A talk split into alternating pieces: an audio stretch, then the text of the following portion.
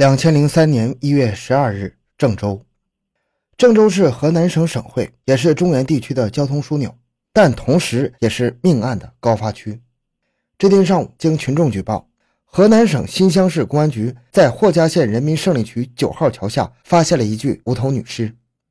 经过现场尸检，发现这是一名年轻的女性。侦查员立即开展走访，对尸源展开调查。面对这样一起重大的杀人案，新乡市警方感到十分棘手，为什么呢？因为同样类型的杀人案，在不到三个月的时间内，这已经是第二起了。欢迎收听由小东播讲的《狂飙型保护伞犯罪》，连续六名女子被奸杀。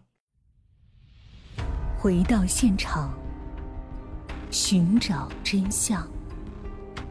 小东讲故事系列专辑由喜马拉雅独家播出。原来，早在两千零二年十一月十二日，有人在新乡市原阳县的幺零六与幺零七国道连接线路边的水沟斜坡上发现了一具无名女尸。但是，经过三个月的侦查，新乡市警方仍然没有发现有价值的线索。这个时候，又发现一具女尸，而且头颅还不见了，这就更难确认死者的身份了。警方在幺幺二无头女尸案的现场附近发现了一辆汽车的轮胎印，但是调取附近的监控没有发现可疑车辆，如此重要的一条线索就此中断了。然而，警方麻烦事还在后面。就在之前两起无名女尸案件侦查期间，两千零三年四月十六日，霍家县人民胜利区十号桥下又有一名无名女尸被发现了。新乡市警方知道自己很可能碰上一个连环杀手，经过尸检。三名女性死前都曾与人发生过性关系，而根据体内残存的精液鉴定，警方认定三案为一个人所为。面对严峻的情况，新乡市警方决定成立专案组，专门抽调两百名精干警力进行全方位排查。河南省公安厅也给予大力支持。这样认真一查，案情果然有了突破。原来，经过对比，警方发现河南南阳市南召县的二十一岁女青年。温某和幺幺二现场的无头女尸，无论从身材还是穿戴上来看都很像。两千零三年一月十一日早晨，在商丘市民权县打工的他乘车回到南昭县，可就在中午来郑州火车站转车的时候，他居然神秘的失踪了。经过和温某直系亲属 DNA 进行对比，警方认定死者就是温某。也就是说，在一月十一日温某失踪后的第二天，他的尸体就出现在新乡市。那么，谁是最后一个接触到温某的人呢？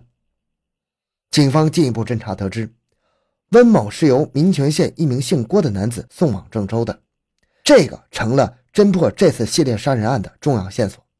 很快，郭某就到案了，但是他的交代让警方非常吃惊。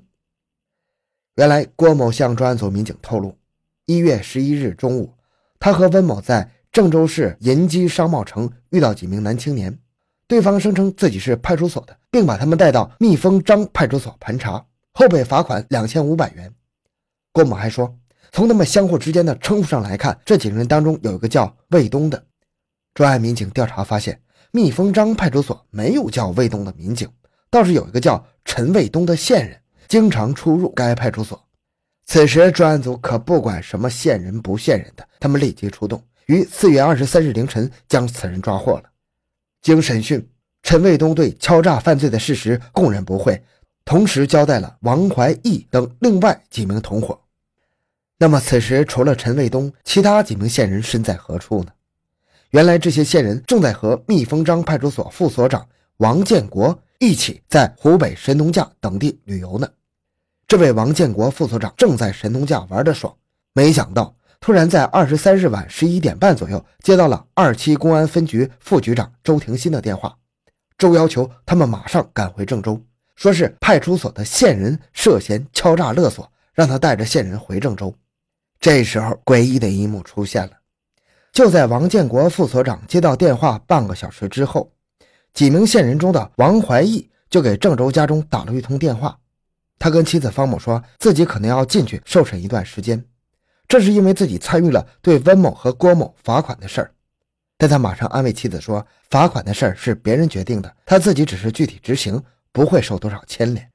四月二十四日凌晨六点二十分，王建国接到了专案组工作人员郑州市刑侦支队副队长牛建的电话，说有线人涉嫌杀人，要求王建国配合专案组把他们控制好。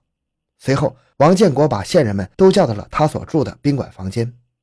牛建赶到之后，与王建国一并将线人们控制起来，于当天带回郑州。等回来之后，专案组立即对几名线人进行了 DNA 检验，经鉴定。王怀义的 DNA 与三具女尸内精液的 DNA 一致，在铁一般的证据面前，王怀义只好向警方交代了强奸杀人的系列罪行。而此时，郑州刑警都惊出一身冷汗呢，因为他们得知，四月二十四日凌晨，王怀义已经得知敲诈勒索的罪行败露了。如果他立刻逃走，后果真的是不堪设想。真是不怕虎一般的对手，就怕猪一般的队友。那么。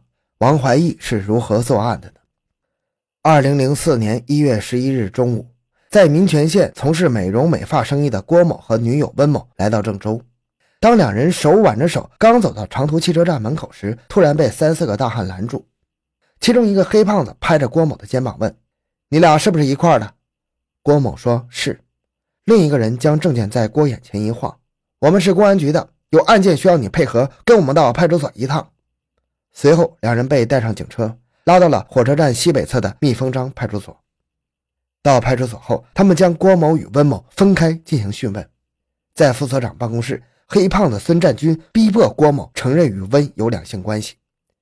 做完笔录之后，孙占军让人把郭某身上的手机、钥匙和五百元现金都搜了出来，然后对郭某说：“你们的行为属于卖淫嫖娼，要对你们进行拘留或者收容。”这时，陈卫东走进来，声称要孙占军在看他的面子上放过郭某。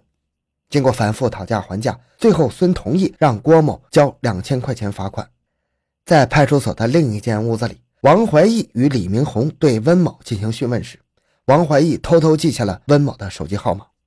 晚上七点左右，王怀义用公用电话把温某约出来吃饭。当时天色已晚。吃完饭后，王怀义提出用警车送温某回家，温某同意了。